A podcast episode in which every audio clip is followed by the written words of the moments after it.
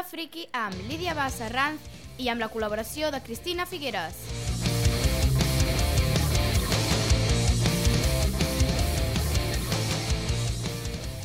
Hola, nois! Enllaçant amb el tema que vam parlar l'altre dia, al Saló del Manga, amb la Cristina, i a ella li va sorgir més preguntes sobre el tema. Sí, Lídia, ja que vas utilitzar algunes paraules una mica estranyes, com anime i manga, de les quals tothom no en sap el significat. I seria interessant que avui expliquéssim alguna cosa sobre això. Esclar, esclar, Cristina.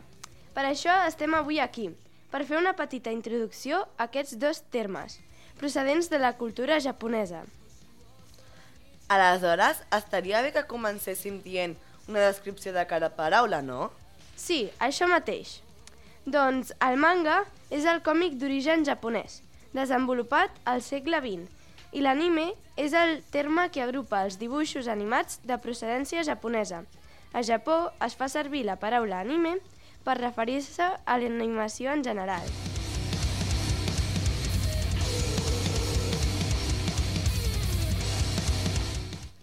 Llavors es podria dir que són com els còmics i sèries de dibuixos que coneixem aquí, no? Sí, més o menys. I ara parla'm una mica de la seva història. Doncs veuràs, el manga va començar a sorgir entre els anys 1868 i 1912, degut a l'arribada de persones d'Occident a Japó.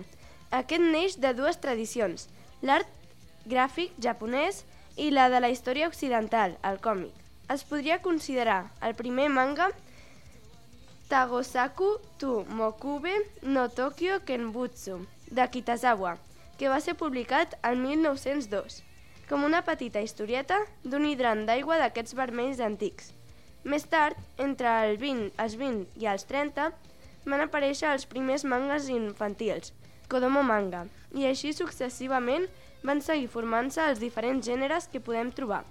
Això fins als nostres dies, on aquests poden ser petites historietes o còmics molt extensos i desenvolupats.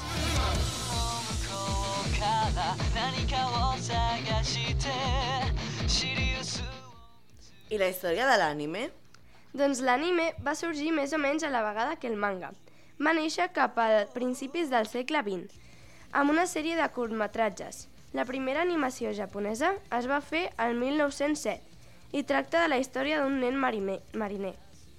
La companyia Tenensoku Katsudo Sanshin Tenkatsu va ser la primera a reaccionar, encarregant el 1916 el dibuixant Oten Shimokawa una pel·lícula d'aquest gènere. A la dècada de 1930, l'animació va esdevenir un format alternatiu a la narració de contes. Durant la dècada de 1970 hi va haver un creixement de la popularitat del manga i en conseqüència de l'anime, especialment els d'Osamu Tezuka, que ha estat anomenat una llegenda i el déu del manga. Després d'algunes adaptacions, l'anime, èxit en els mercats estrangers, l'anime va adquirir una major adaptació en els mercats en la dècada de 1990 i encara més a partir del 2000. I avui en dia és un tipus d'animació molt vista per adolescents. Carai, sí que han passat coses fins que el podem veure nosaltres. I abans havies nombrat alguna cosa de gèneres. Què vol dir? Els gèneres es podria dir que són els tipus o divisions que hi ha d'aquests dos termes. Podries nombrar-los i explicar-los una mica? És clar, et nombraré els més coneguts i populars, generals del manga i l'anime.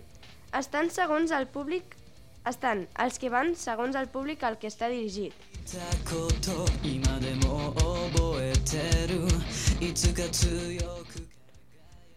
Estan segons el públic al que va dirigit.